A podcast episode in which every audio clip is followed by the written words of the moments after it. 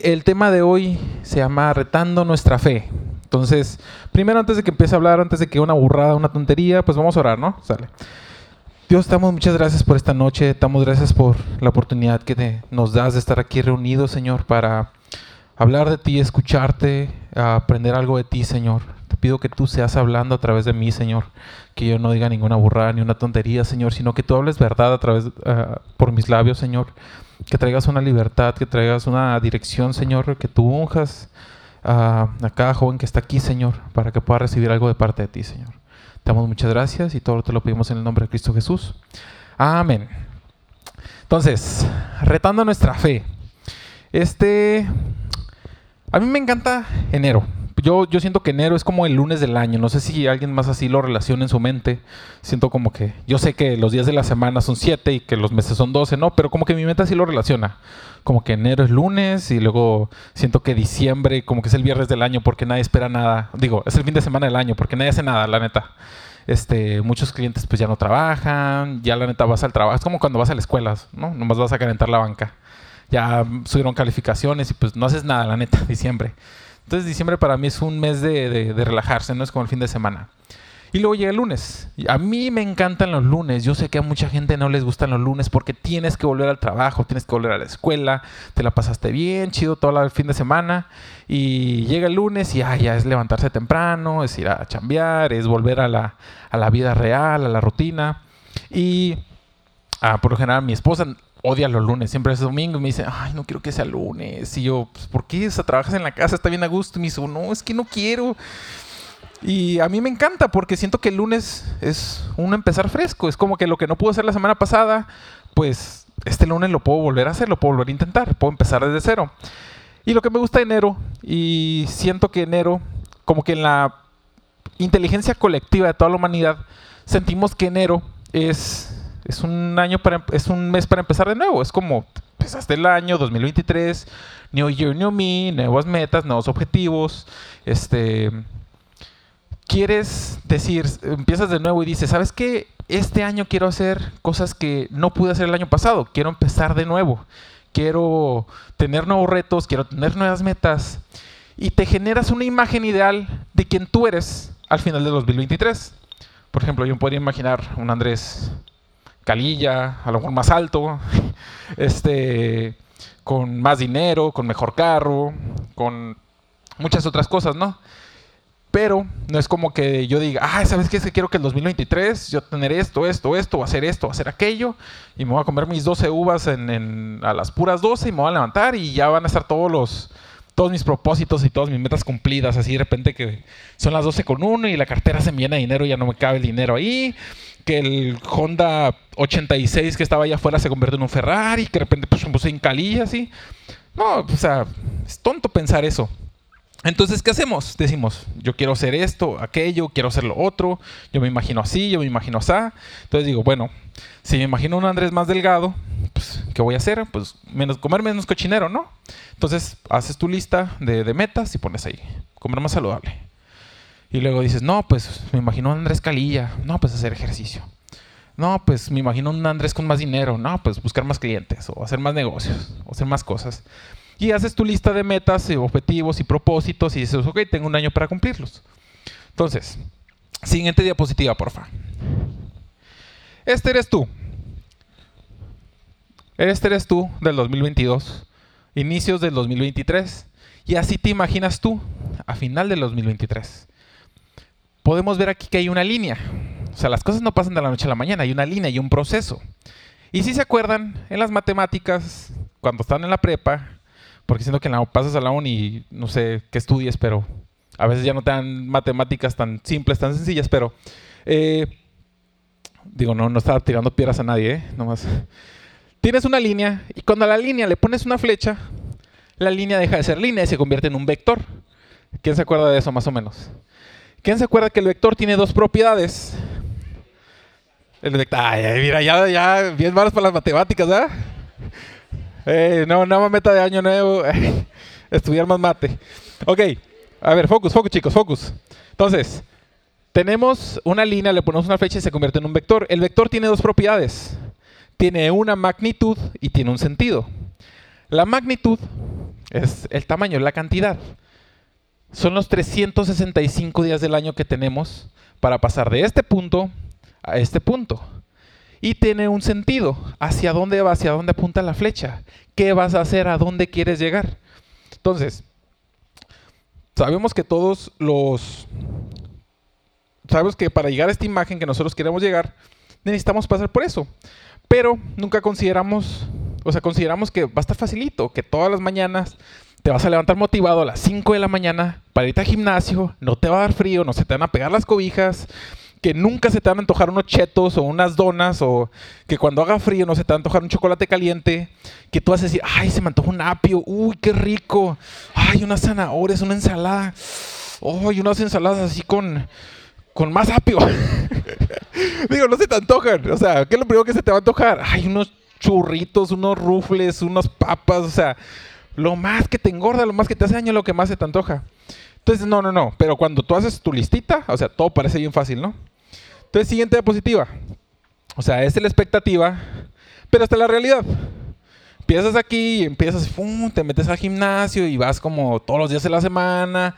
Y pum, llega febrero, y, híjole, no pagué el gimnasio por una semana, pero, pero vuelvo a entrar y le sigo y vas así, y empiezan a pasar cosas y luego acá, pues es abril, te dejas de cuidar, no te vale, porque es Semana Santa y luego pasa un refuego y terminas en el 2023, bueno, final del 2023, peor de como estabas, ¿no? Entonces, entonces tú, eh, digo, o sea, ah, quiero bajar 5 kilos, nomás me faltan 8.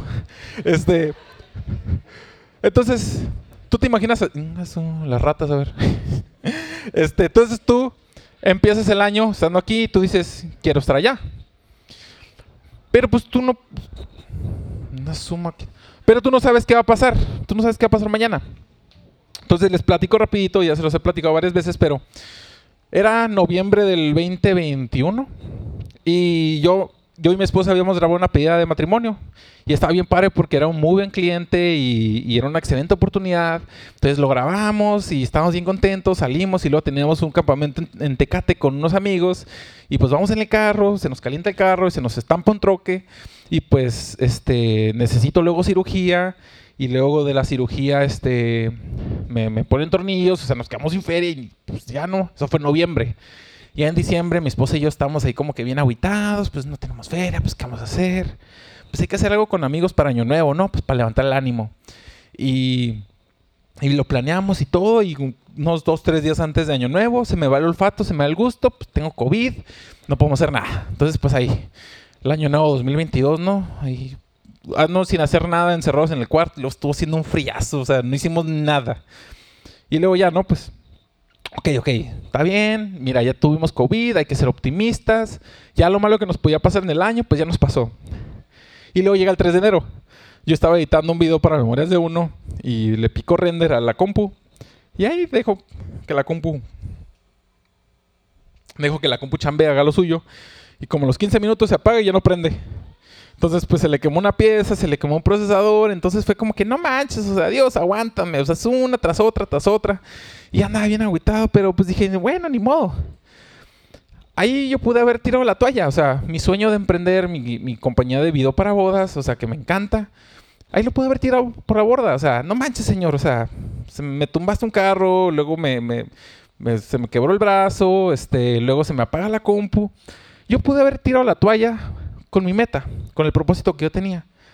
Pero gracias a Dios, lo conozco a Él y tengo un fundamento de Dios en mi corazón. Entonces, próxima diapositiva. Y este fundamento no está en un solo versículo, no está en una sola palabra, sino que está fundamentado en muchas palabras, en muchos versículos, en muchas partes de la Biblia. Y aquí nada más les pongo tres sencillitos. Josué 1.9 dice, mi mandato es, sé fuerte y valiente, no tengas miedo ni te desanimes, porque el Señor tu Dios está contigo a donde quiera que vayas. Número 6.24 dice, Jehová te bendiga y te guarde, Jehová, tenga, Jehová haga resplandecer su rostro sobre ti, tenga a ti misericordia, Jehová alce sobre ti su rostro y ponga en ti paz. Salmos 37, 25 dice, joven fui y envejecido, y no he visto justo desamparado ni su descendencia que mendigue pan. Entonces, yo conociendo a Dios, pues tengo un chorro de versículos que me dicen, ¿sabes qué, morro? Si andas perreando, si te anda yendo mal, ni pex. levántate, camina, esfuérzate, sé valiente, no te desanimes, síguele. O sea, vas corriendo, te estampas, te caes, te revientas el hocico, órale, levántese otra vez y sígale.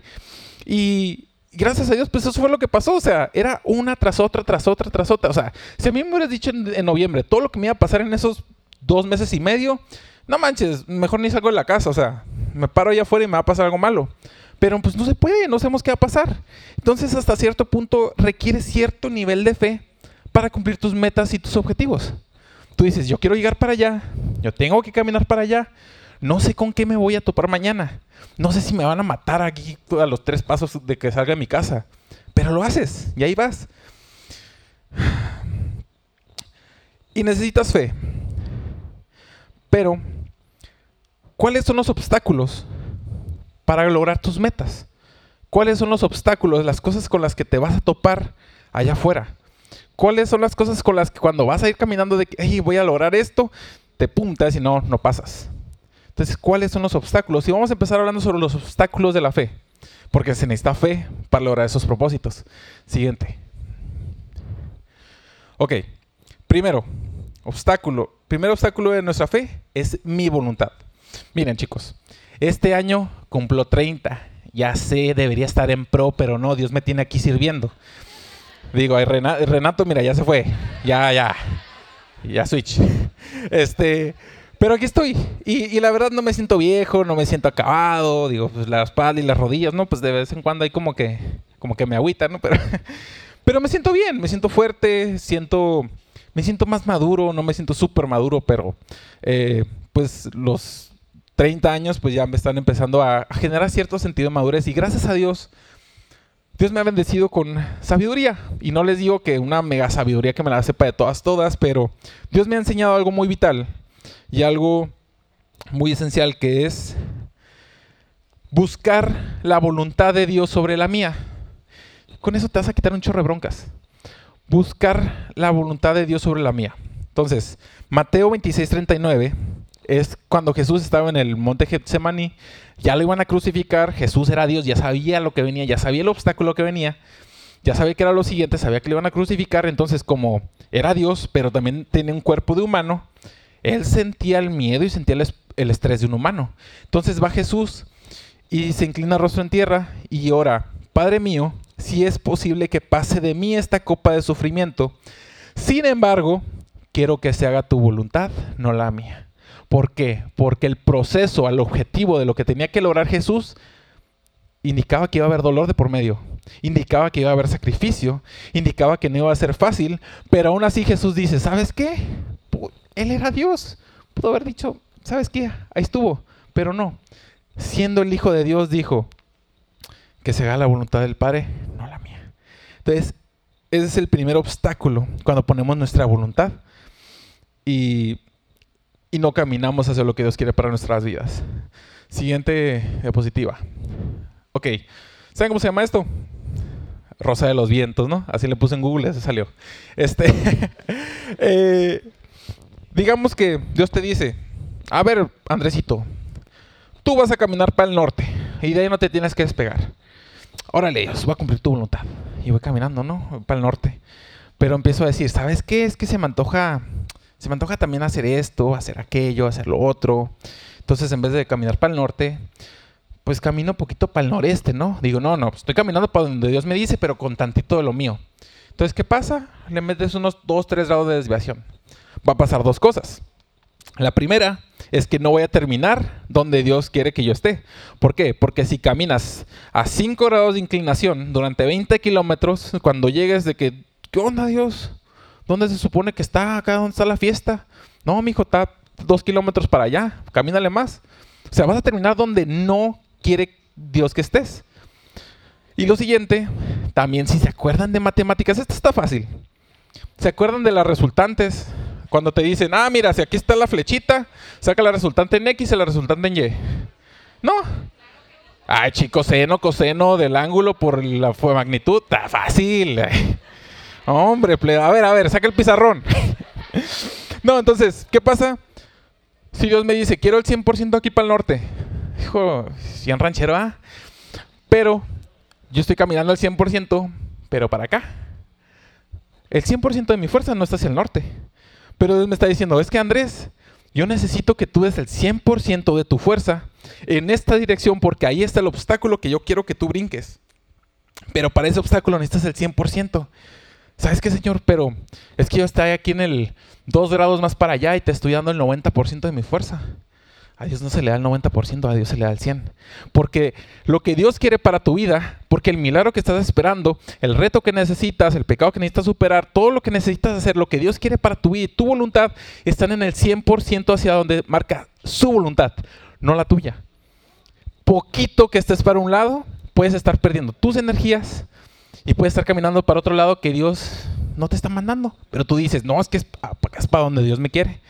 Entonces, primero reconocer la voluntad de Dios. Entonces, siguiente obstáculo de nuestra fe, el desánimo. Entonces, como les decía, ¿quieres bajar 5 kilos? Nomás me faltan 8. No, hombre, pues estoy peor que como estaba, entonces ¿para qué le sigo? Trabajamos, nos esforzamos, estamos dándole y dándole y dándole y no vemos resultados. Incluso sentimos que estamos peor que como estábamos antes. Pues bueno, el primer problema puede ser que no estás haciendo la voluntad de Dios, sino la tuya. Pero ¿Qué pasa cuando estás haciendo la voluntad de Dios? Estás diciendo, ¿sabes qué? Dios realmente... Ok, paréntesis. Para no, que no te hagas bolas, si no estás buscando la voluntad de Dios y quieres saber cómo hacerlo, está bien fácil. Busquen el reino de Dios y su justicia y todo lo demás vendrá por añadidura. ¿Eso qué es, Luis? ¿Te acuerdas? No, hombre, está en eso. Este. No me acuerdo, ahorita se los pongo. Perdón, pero es que ahorita me acordé que se los tenía que poner. Ah, míralo, chico. ¿Cómo? Mateo 6:33. A ver, sí que lo tenía. Este, bueno, entonces volviendo al, obstáculo del desánimo. Ok, estás haciendo la voluntad de Dios para tu vida. Pero estás talache y talache, estás píquele, píquele. Dios te dice, mira, mi hijo, vas a hacer un hoyo aquí hasta que, hasta que yo te diga. Estás haciendo y le estás haciendo y le estás haciendo y no ves resultados. Es bien fácil desanimarse. ¿Por qué? Porque no podemos ver más allá de lo que Dios quiere para nosotros. O sea, no sabemos. O sea, como Dios trabaja es un misterio para la mente humana. Pero si Dios te dice, camínale por aquí, ahí le estás, le estás, le estás, y las cosas no pasan.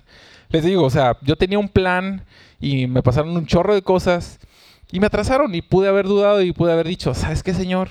Que en momentos lo hice, soy honesto, en momentos lo dudaba, o sea, soy humano, es natural, pero te aferras, te aferras a que Dios tiene una promesa para ti. Porque en Romanos 8, 18 nos dice, y sabemos que Dios hace que todas las cosas cooperen para el bien de quienes lo aman y son llamados según el propósito que Él tiene para ellos. Ok, son llamados según el propósito que tiene para ellos. Es gente que está caminando conforme a la voluntad de Dios cuando estás caminando conforme a la voluntad de Dios, van a llegar los obstáculos, pero vas a seguir dentro de su voluntad y te va a seguir curtiendo y te va a seguir preparando y te va a seguir bendiciendo. Siguiente versículo. Eclesiastés 11, 4 al 6. Me encanta, me encanta este versículo. Pongan mucha atención. El agricultor que espera el clima perfecto nunca siembra si contempla cada nube, nunca cosecha. Así como no puedes entender el rumbo que toma el viento, ni el misterio de cómo crece un bebecito en el vientre de su madre, tampoco puedes entender cómo actúa Dios, quien hace todas las cosas. Siembra tu semilla por la mañana y por la tarde no dejes de trabajar, porque no sabes si la ganancia vendrá de una actividad o de la otra, o quizás de ambas. Entonces, ¿cuándo debes dejar de trabajar? No dejes de trabajar si no ves resultados, si estás picando, si estás escarbando y dices, Señor, estoy cansado, Señor, ya no puedo, hijo, no dejes de trabajar, porque por ahí estás cumpliendo la voluntad. ¿Por qué? Porque Dios está trabajando contigo. ¿Por qué? Porque Dios no es nada más Dios del, de, ay, ya cumpliste tu meta tu propósito. No, Dios trabaja contigo en el proceso. El proceso es no dejar de trabajar. No sabemos en qué momento va a llegar esa ganancia, no sabemos en qué momento vamos a terminar ese proceso. Dios sabe, no podemos entenderlo, pero es ser constantes.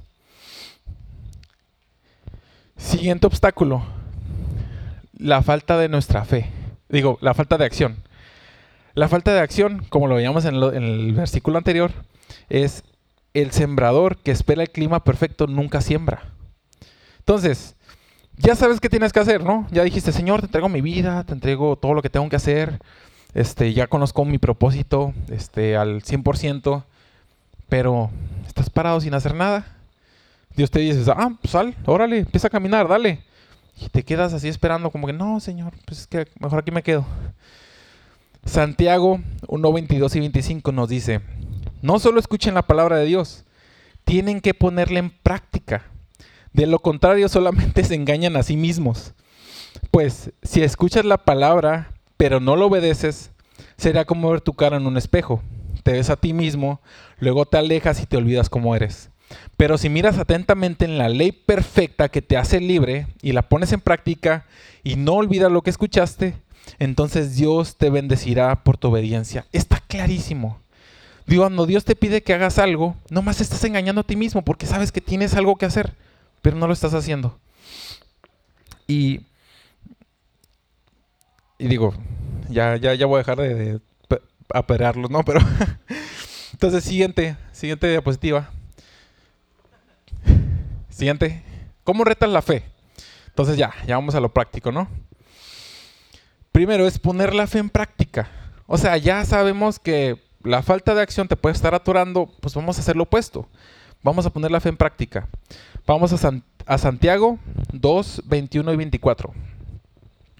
Eh, para este versículo les tengo que dar poquito contexto. Los que no conozcan la historia de Abraham, eh, pues este era un cuate que Dios le había prometido que iba a ser padre de muchas naciones. Y pues su esposa, Sara, era estéril y no podían tener hijos y pues ya estaban medio viejitos y de, verdad llegan y le dicen, no, ¿sabes que Vas a tener un hijo y pum, tienen el hijo y, su hijo se llamaba Isaac. Entonces un día Dios le dice, ¿sabes qué, Abraham? Pues entrégame a Isaac, por más que lo ames, por más que sea tu hijo, sacrifícalo para mí. Entonces Abraham se lleva Isaac al cerro y pues allá anda Isaac, ¿no? Entonces como que, oye, pa, pues aquí está la madera, aquí está todo para el holocausto, o sea, pero ¿y el cabrito? No, mijo, no te preocupes. Dios tiene algo para, tiene algo preparado. Entonces, pues, pone a Isaac, saca el filero y se lo va a echar porque está siendo obediente a Dios. Pero en el momento que va a sacrificar a su hijo, un ángel detiene la mano de Abraham y le dice, hey, espérate, allá hay un cabrito. Y ya, voltea. Entonces, él estaba haciendo la voluntad de Dios. Él estaba obedeciendo a Dios. Entonces Santiago, o sea, ya, ya es el paréntesis del contexto, ¿no? Entonces Santiago 2, 21 al 24 nos dice, ¿no recuerdas que nuestro antepasado Abraham fue declarado justo ante Dios por sus acciones cuando ofreció a su hijo Isaac sobre el altar? ¿Ya ves? Su fe y sus acciones actuaron en conjunto. Sus acciones hicieron que su fe fuera completa. Y así cumplió lo que dicen las escrituras. Abraham le creyó a Dios y Dios lo consideró justo debido a su fe. Incluso lo llamaron amigo de Dios. O sea, chícate, ¿no? O sea, ah, Dios, ah, mi compa. Como puedes ver, se nos declara justos a los ojos de Dios por lo que hacemos y no solo por la fe. Tú puedes estar hablando todo el día de la fe. Tú puedes estar hablando de todo lo que Dios te ha hablado, que Dios te ha mandado hacer a tu vida, de lo que Dios ha hecho por tus antepasados, de las promesas que Dios te ha dado. Pero te puedes quedar en tu cuarto haciendo lo mismo de siempre. Puedes venir a la iglesia y decir que sirves en el mismo puesto de siempre, pero de ahí no avanzas. ¿Por qué? Porque Dios te pide acciones, no te pide nada más que lo creas. ¿Qué, cuál fue el punto vital de Abraham? Abraham tenía fe en Dios, tenía fe en Dios en que su voluntad es buena, agradable y perfecta. Abraham sabía que Dios tenía un plan de bien para él y no de mal. Y aún así, sabiendo eso, se atreve a hacer el sacrificio. O sea, Abraham sabía que Dios tenía algo, que Dios estaba trabajando en algo. Entonces, cuando va a sacrificar a su hijo Isaac, él lo hace teniendo fe en Dios. ¿Sabes qué? Voy a hacer esto. No sé qué significa, no sé para qué Dios lo quiere, pero yo tengo fe en Dios. Entonces, sus acciones y su fe iban de la mano. Tenía fe en algo y dio el paso para hacerlo. Y es cuando Dios lo considera justo. ¿Cuántos de aquí quieren ser considerados justos o incluso amigos de Dios? Yo creo que todos, ¿verdad? Segundo punto, no menosprecies el tamaño de tu fe. Y este me encanta porque hasta tiene canción. Mateo 17:20.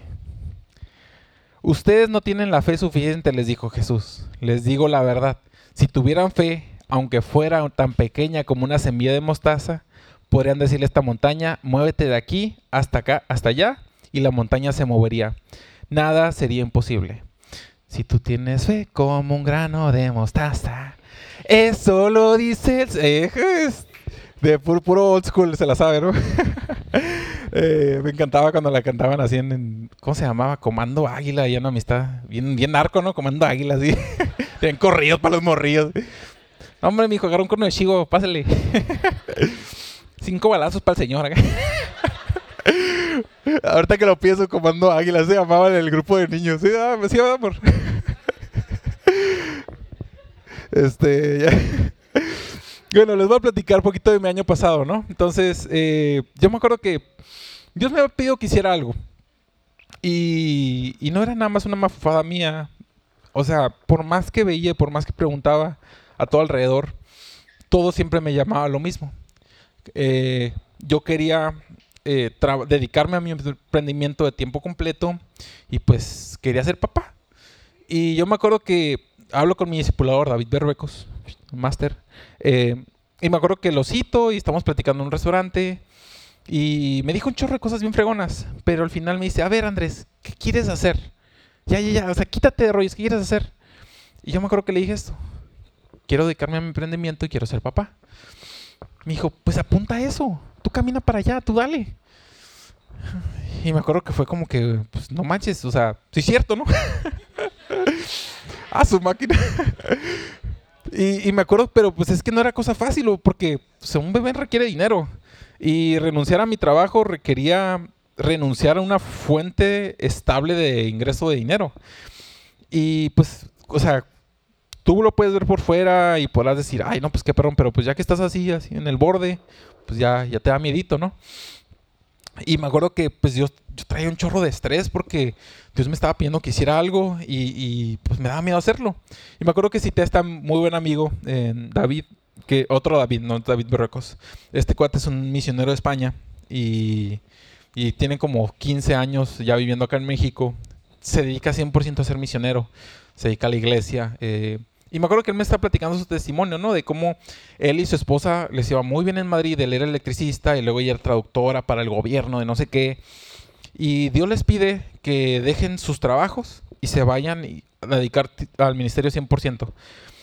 Y me dice que echó todas las cosas a su carro, echó a su bebé recién nacida, eh, se subió con su esposa y se fueron. Y dice que iba a la carretera. Y me platica que iban de noche y que él iba llorando con un miedo terrible, pensando, ¿qué rayos estoy haciendo? Estaba dejando la estabilidad, estaba dejando el dinero, estaba dejando un trabajo por algo que Dios le había pedido. Entonces, da miedo, da miedo dar el salto de fe. No es fácil, pero tiene que haber una acción de por medio. Y me acuerdo que me enseñó esta analogía que me encantó, que es, que es como aventarte del salto del bungee. O sea, estás parado, está el precipicio, te da un chorro de miedo porque si no manches, si me avento, a morir, es tu instinto natural. Pero ahí tienes una cuerda. Tienes una cuerda que te va a salvar de que te estampes y te hagas puré contra el piso. Y te avientas y la cuerda se estira. Entonces dices, es así es la fe. Tú te avientas del barranco y te va a dar miedo, vas a gritar, te vas a querer agarrar de algo y no va a haber nada de que agarrarte, pero va a llegar un punto en el que la liga se va a empezar a estirar y vas a empezar a darte cuenta que la fe es real y que la fe tiene acciones. Y que la fe está hecha para ponerse a prueba, para ponerse atención, no para que ahí esté guardada en un cajón. Entonces la fe requiere de acciones. Por eso Jesús dice, si tuvieras la fe como un gramo de mostaza, le puedes decir una montaña que se mueve y se hará. Entonces si lo dijo Jesús, es it's a big deal. Y el tercer punto, la constancia. Vamos a leer este otro pasaje de la Biblia. Santiago 1, versículo 3 al 8. Y quiero que me pongan mucha atención. No sé si has estado perdido en la plática, pero quiero que te enfoques en esto. Y aquí quiero 100% de tu atención. No el 98, no el 99. 100% en esto.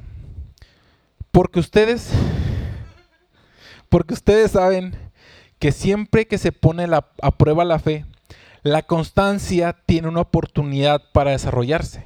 Ojo, la fe y la constancia van de la mano, están relacionadas aquí, según Santiago.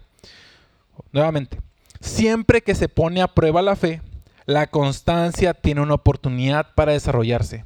Así que dejen que crezca, pues una vez que su constancia se haya desarrollado, plenamente serán perfectos y completos y no les faltará nada.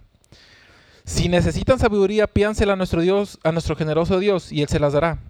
Y no lo reprenderá por pedirla. Cuando se la pidan, asegúrense de que su fe sea solamente en Dios. Y no duden, porque una persona que duda tiene la lealtad dividida y es tan inestable como una ola del mar, que el viento la arrastra y la empuja de un lado a otro. Chéquense, ¿eh? esas personas no deberían esperar nada del Señor. Qué heavy, ¿no? Su lealtad está dividida entre Dios y el mundo. Son inestables en todo lo que hacen. Cuando una persona es inestable en sus decisiones, cuando una persona no está aceptando el, sentido que Dios le está dando, y no sé si sean ustedes o alguien, hayan visto a alguien, dicen, ay, mira, es que le voy a dar para acá. Ay, no sabes qué es que mejor le va para acá. Cada día tiene un objetivo y una meta nueva. Cada día dice, no, es que voy a hacer esto y mañana hace otra cosa. No, es que me voy a dedicar a esto y luego mañana otra cosa. Entonces están así, tas, tas, tas, tas, tas. Están como perros persiguiéndose la cola. ¿Han visto un perro persiguirse la cola? Está súper chistoso. No manches, ves al perro así como loco. Y luego termina cansado, jadeando y todo mareado el perro. No manches que tú estás así, persiguiéndote la cola sin ningún sentido. ¿Y qué pasa? Terminas donde mismo, terminas cansado y terminas mareado. Y luego te levantas, levantas la vista al cielo y dices, Dios, ¿qué onda? ¿Por qué me tienes así? Porque no eres constante. Porque caminas para allá, pero de revolada le dices, camino para acá. Y no, no, es que siempre camino para acá. ¿Por qué? Porque no estás teniendo fe. La fe genera constancia.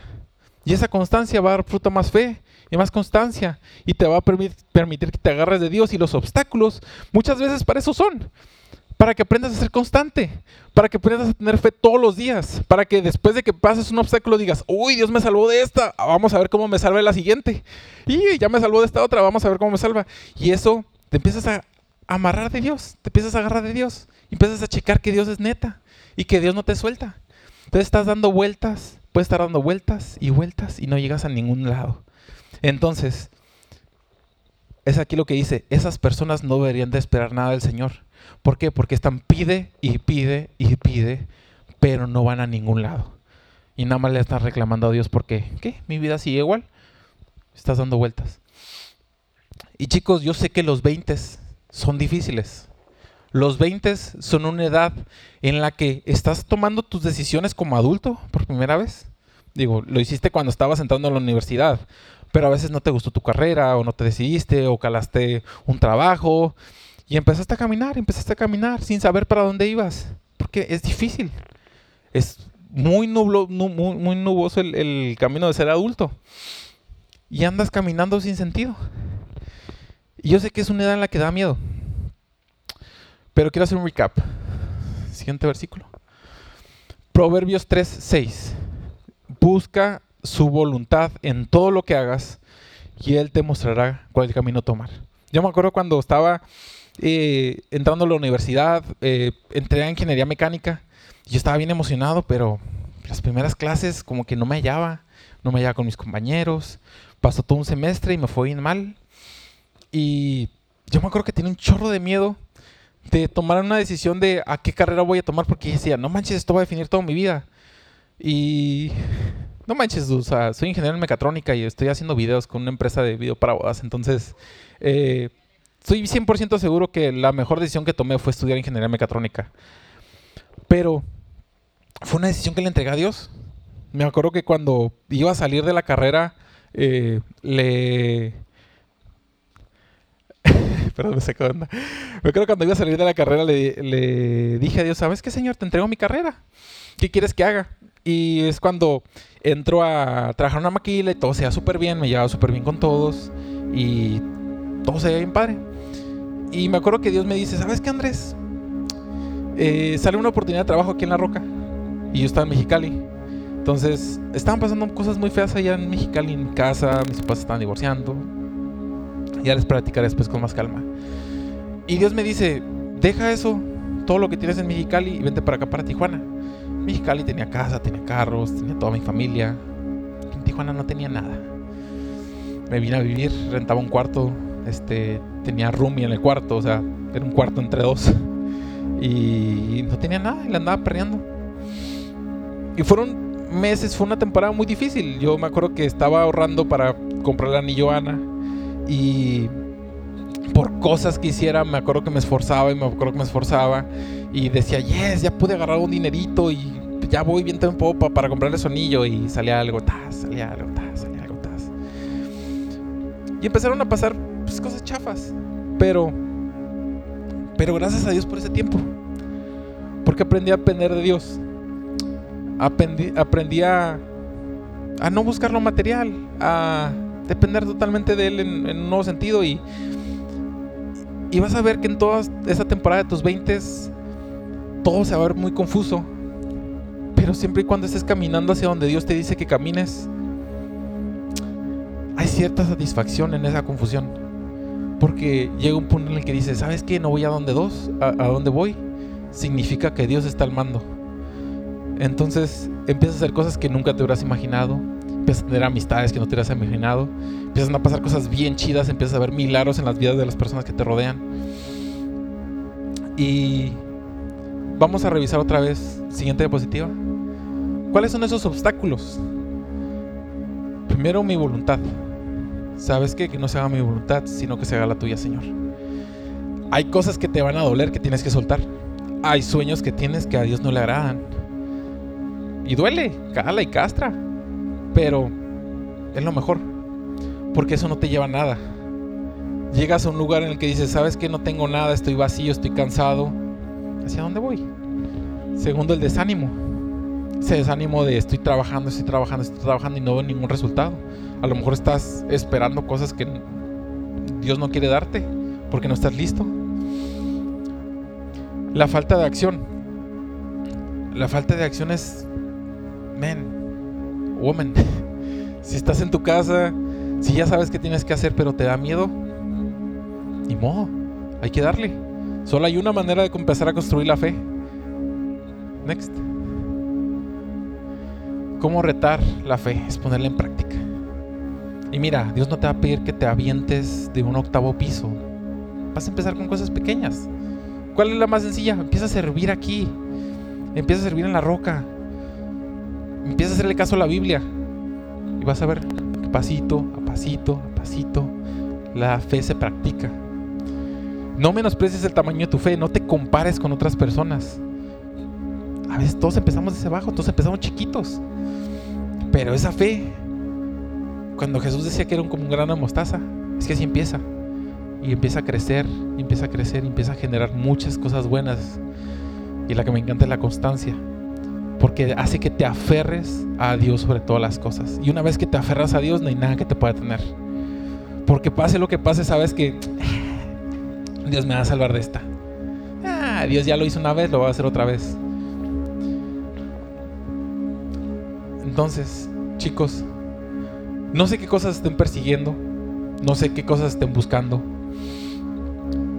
Pero avance esta pregunta. Dios, ¿a dónde quieres que camine? Dios, ¿qué cosas quieres que deje? Dios, ¿qué voy a empezar a hacer mañana? ¿O qué voy a empezar a hacer ahorita mismo? Entonces, chicos, vamos a tener una oración. ¿Sale? Señor, damos muchísimas gracias por esta palabra que nos has dado, Señor. Te pedimos, Señor, que nos muestres tu voluntad para nuestras vidas, Señor. Te pedimos que alinees nuestros pasos. Señor, te entregamos eso que nos distrae, que nos aleja de tu presencia, Señor, que nos aleja del propósito que tienes para nuestras vidas. Señor, te pedimos que tomes el mando de nuestras vidas. Toma el volante. Llévanos hacia donde apunta tu voluntad para que podamos ser testigos de tu gloria, testigos de tu poder, para que podamos entregar nuestras vidas al 100% a ti, Señor. Te damos gracias, Señor, porque sabemos que aunque las cosas se miren tenebrosas, confusas, Tú tienes el control de todo, Señor. Te entregamos nuestras vidas y nuestro camino, Señor. Por favor, aumenta nuestra fe y permítenos caminar hacia ti. Permítenos caminar sobre las olas y no temer a la tormenta. Permítenos caminar sobre las aguas y probar lo dulce que es tener fe en ti, Señor. Te damos gracias por todo, Señor. Todo te lo pedimos en el nombre de tu amado Jesús.